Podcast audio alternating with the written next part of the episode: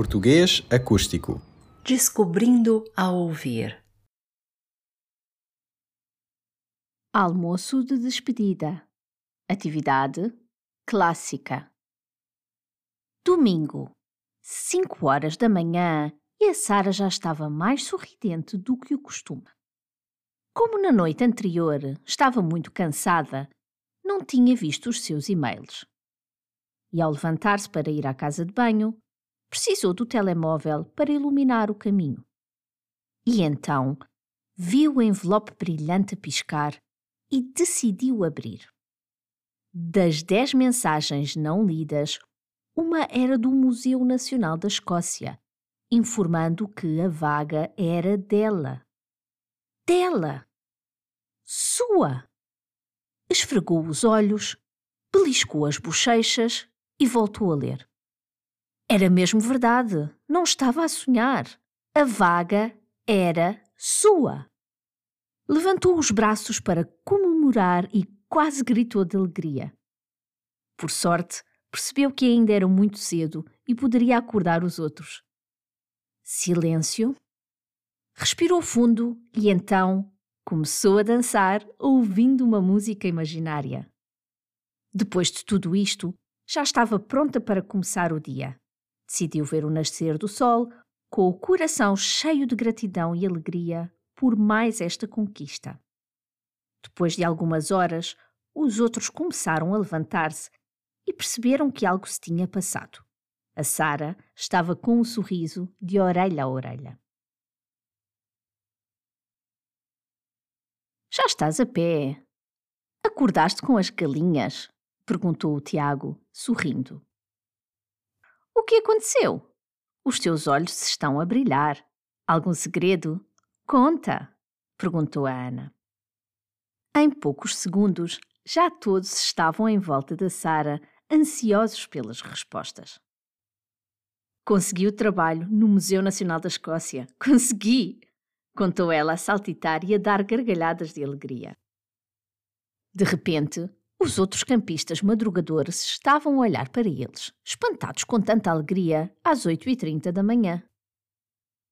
Estou tão feliz! Hoje o almoço é por minha conta, anunciou a Sara. Depois de arrumarem as tendas, fecharem as mochilas e de as colocarem na carrinha do canuto, decidiram ir dar uma volta pela praia. O almoço estava marcado para a uma e meia e o canuto iria levá-los a Lisboa às quatro. Ainda tinham duas horas para passear. Desceram a rampa do parque e seguiram lentamente, arrastando os pés. Nenhum deles tinha vontade de ir para casa. A Sara observava o mar, as ondas e as gaivotas. Encheu o peito de ar e fechou os olhos esperava guardar na memória este momento. Nunca se esqueceria desta pitoresca vila onde recebeu a notícia que mais ambicionava. Sara, quando voltas para a Escócia? perguntou Hannes. Não sei bem ainda. A Ana disse que posso ficar uns dias no apartamento dela até o novo inquilino chegar e acho que vou aproveitar. Lisboa tem tantos museus que quero visitar, respondeu ela. Vamos sentar-nos aqui na areia um pouco? perguntou a Franci. E sentaram-se. O Tiago tinha um baralho de cartas e tentou ensinar os alemães a jogar à sueca, o que se tornou um desafio. O Norman aprendeu rápido e ganhou todos os jogos em que fez par com a Ana. Só a Sara não quis jogar. Aproveitou e escreveu um e-mail aos pais a contar as novidades. Por volta da uma hora, decidiram pôr-se a caminho do restaurante, que era do outro lado da fortaleza. Chegaram pontualmente.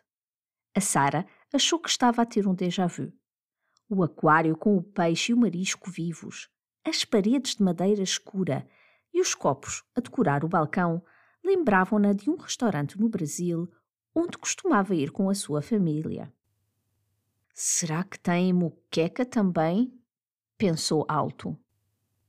O que, Sara? perguntou o Norman.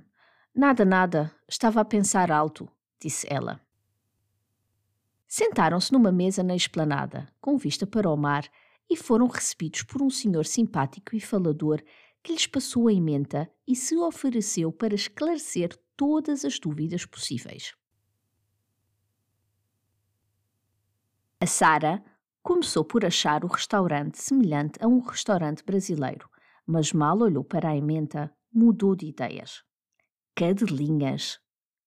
Pica-pau? Choco frito? A Sara estava a achar os nomes da comida muito estranhos e duvidava que tudo fosse tão delicioso quanto o empregado de mesa apregoava. Decidiu-se por uns escalopes de vitela com gambas e comprometeu-se a provar as entradas que iriam partilhar. Depois, entreteve-se a observar o restaurante. Havia três televisões. Duas estavam a passar futebol inglês e uma estava a dar notícias. Nenhuma tinha som e ninguém parecia estar a olhar, mas também não as desligavam. Por uns momentos, a Sara observou a França e o Tiago, que estavam sentados um ao lado do outro e não paravam de falar e de sorrir. Será que eram mesmo só amigos? Aí vêm as entradas, anunciou a Ana. Uma dose de cadelinhas, disse o Sr. José, pousando o primeiro prato na mesa. Estava quase vazia, mas isso mudou rapidamente. O queijinho da azoia, as navalheiras e uma saladinha de ovas de choco. Por fim, a mesa estava coberta de comida, mas o Sr. José ainda tinha um cestinho de pão na mão. Eles moveram as bebidas e fizeram um pouco de espaço. A Sara começou com uma fatia de pão e a salada de ovas. Já provaram as cadelinhas? perguntou a Francie. São ótimas. Cadelinhas, murmurou a Sara e olhou para os diferentes pratos. Uma cadela não é um cachorro fêmea aqui em Portugal? Realmente é estranho, disse o Tiago. Mas olha, Sara, prova lá. Afinal eram só conchinhas. E estavam temperadas com alho, sumo de limão e coentros. Eles tinham razão, estavam deliciosas. Depois vieram os pratos principais. A Sara não resistiu e aceitou provar também o choco frito que o Hannes tinha pedido, seguindo o conselho do Sr. José. Afinal de contas, Sesimbra era famosa pelo seu choco frito. Então, Norman, achas que estás preparado para trabalhar cá em Portugal? perguntou o Tiago. Acho que depois do co-string estou preparado para tudo, respondeu ele. O co-string! exclamou a Francie. Adorei! Não há nada como uma costa bonita e uma boa dose de adrenalina. Gente, foi uma aventura mesmo, disse a Sara. Também gostei do museu. Quem diria que já se pesca em Sesimbra há tanto tempo? Eu vou ter saudades da praia do Ribeiro de Cavalo, disse a Ana, da calma e da água cristalina. E tu, Hannes? Do Cabo Espichel, respondeu ele com um sorriso. Foi um fim de tarde mágico. A um fim de semana inesquecível com os meus melhores amigos, disse a Ana, erguendo o copo. A Ana e a uma nova vida em Hamburgo, disse a Francie. E a nova carreira da Sara no mundo das artes, disse o Norman, e brindaram novamente. A Anne e o Norman pediram duas tartes de amêndoa para sobremesa e os outros um café. Depois pediram para pagar. Já sabem, hoje é por minha conta, disse a Sara. Alguns dos outros protestaram, mas estava decidido. De seguida, deixaram o restaurante e andaram lentamente até à geladaria. Estava sol e calor, por acaso, encontraram lá o Canuto e convidaram-no para um gelado. A Sara falava de todas as exposições que já tinha visitado no Museu Nacional da Escócia. Sentia-se sempre tocada por beleza e mal podia esperar por trabalhar rodeada de obras de arte. Às quatro, foram finalmente para a carrinha.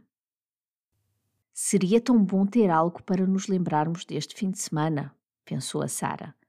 Então teve uma ideia e pediu baixinho algo ao canuto. Em vez de irem pelo caminho mais direto para sair da vila de Sesimbra, o guia conduziu para perto do mar e parou. Por que paramos aqui, Canuto? perguntou o Tiago. O que acham de tirarmos aqui uma fotografia de grupo antes de voltarmos? propôs a Sara. Eles saíram e juntaram-se todos em volta da Ana, com o mar e a fortaleza por trás, e o Canuto tirou uma fotografia. Depois voltaram a entrar na carrinha e partiram para Lisboa. Em breve, cada um seguiria rumo a novas e empolgantes aventuras em Lisboa, em Edimburgo, na costa vicentina e em Hamburgo. Nós esperamos que tenhas gostado. Queres ouvir os exercícios sobre a atividade e as suas soluções? Gostarias de ler com calma o texto que ouviste?